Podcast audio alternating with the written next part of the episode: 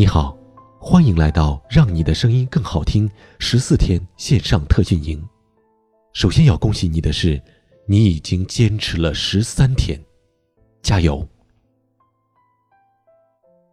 昨天的课程跟大家分享了我们在说话或者朗诵过程当中应该具有的理念和意识，那个操作起来可能稍微有一点难度。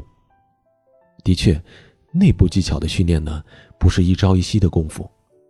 今天我们的课程要跟大家聊一聊外部技巧，这个相对于内部技巧来说就容易多了。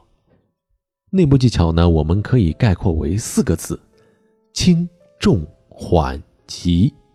展开来讲呢，分为三个部分，就是重音、停连和节奏。我们先来说一说重音。重音呢，就是句子当中需要强调的词或者是短语。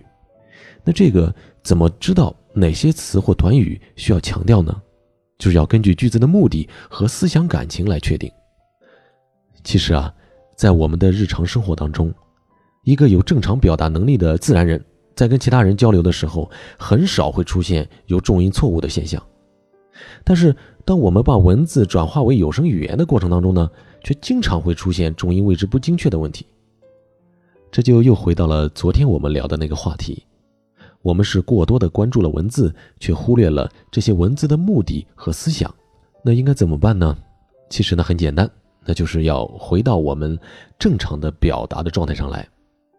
拿到一篇文字，我们可以试着先用自己的语言把它表述出来，找到重音的位置和感觉之后呢，记下这种感觉，然后再回归到文字的朗诵上来。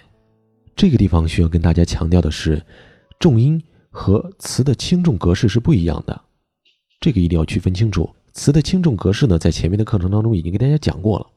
轻重格式是比较稳定的呃语音现象，也就是说，不管是你来读还是他来读，只要是正确的，那么轻重格式它是基本上是一致的。但是重音呢就不一样了，重音它只是一种表达的方式，每一个人他强调的重音未必都是相同的。它是我们在说话和朗诵的过程当中，根据自己的理解来呈现的，所以呢，我们不要混淆这两个概念。好，接下来给大家讲一讲第二个概念，叫停连。停连就是指我们在进行语言表达的时候，语流声音它的中断和继续。停就是中断，连就是继续。为什么会有停连呢？因为写在纸上的文字。和我们的语流声音它是不一样的。大家都知道，我们有书面语和口语之分，也就是说，当我们看到一个标点符号的时候，我们未必要停下来；而有的地方没有标点符号，我们根据自己的语流和语音，也有可能会做一个停顿。这个呢，其实很好理解，我们自己呢可以试一下，拿到一篇文章，我们读的时候，如果看到句号、逗号就停下来。那么听起来就会让人觉得很碎，啊，我们有一个说法叫抱团儿，也就是说你的语言要让听众有一个完整的印象。好，接下来我拿一段文字做例子给大家读一下，大家感受一下其中的停连。文字的内容呢，我将以图片的形式发在课程音频的下方，你也可以自己试着读一读，体会一下停连的感觉。这段文字呢是这样的：爱。有许多种。人类的血缘之爱是天赋的，陌路人的爱没有血缘性，体现了人对同类的关心和人之为人这样一个大家族的亲密和温暖。这就是一种博爱，一种比血缘亲情更深刻的东西。它有一种无形的凝聚力，把人类团结在一起。这段话呢，尤其是后面一部分，我们希望是一气呵成。这个一气呵成啊，并不是说我们要在生理上一口气冲到底。这个一气呵成是指我们在内容逻辑和自己的情绪推进上，要保证语气团不能散，这些要抱成团儿。当我们在生理方面气息不够的时候呢，可以用偷气啊、抢气呀、救气啊等等气息的技巧来完成。这两个概念不一样的，大家好好体会一下。好，下面第三个部分就是节奏。节奏这个词儿啊，我们比较熟悉，像声乐啊、舞蹈啊，都有节奏这一说法。节奏其实就是律动。节奏有快慢松紧之分，但是节奏的形成一定是要源于我们自己内心的情感。你不能说自己还没有感觉，也不动心，也没有体验，只是想在语言当中求变，在外在的形式上设计一些节奏的变化，这是本末倒置的。我们所有的外部技巧和内部技巧都是为情感服务的，大家一定要切记。嗯，到这呢，这个外部技巧也给大家讲完了。外部技巧包括，呃，重音、停连和节奏。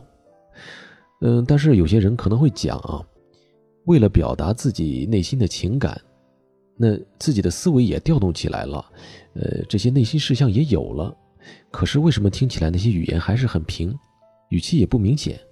呃，这个地方需要给大家强调的是，不是说有了一定的理解、感受和内部的体验，就一定会自动的产生相应的语气和语言的表现力。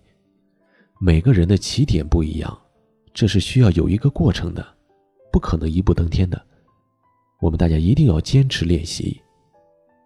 只要你的方法正确，坚持下来，就一定会看到自己不断的进步的。呃，不过呢，按照我的习惯。在这个地方，我还是会给大家一些小的技巧，比如说，你如果想让自己语言表达时候语气不平，有表现力、有张力，我们每句话的开头最好不要在同一个起点，就说，呃，同一个高度啊，同一个强弱啊，同一个长短啊。换句话说啊，就是每句话的开头都要根据表达的需要，有的可以高一点，有的可以低一点，有的可以强一点，有的可以弱一点。最好不要相同，要不然呢会显得语气有一些平了。这是句头啊，那么句尾就是每一句的尾巴上，我们要注意的是，你不能每一句话都习惯性的往下滑、往下走，收不住。所以呢，我们应该多录音，多听自己的录音，多听经典的录音，不断的调整反馈，调整反馈，到最后呢，做到心口耳统一。长此下去，一定会。有长足的进步的。好了，今天的课程就这么多。嗯，我们这个系列课程已经接近尾声了。十四天以后，我们应该怎么办？为了能够持续不断的提升大家的语言表达水平，大家有什么想法都可以畅所欲言。我非常渴望听到你的心里话，所以今天录音的内容就是。希望大家用语音把自己内心当中真实的想法给表达出来，我等着你。好，恭喜你又听完了一节课，你离成功更近了一步，加油！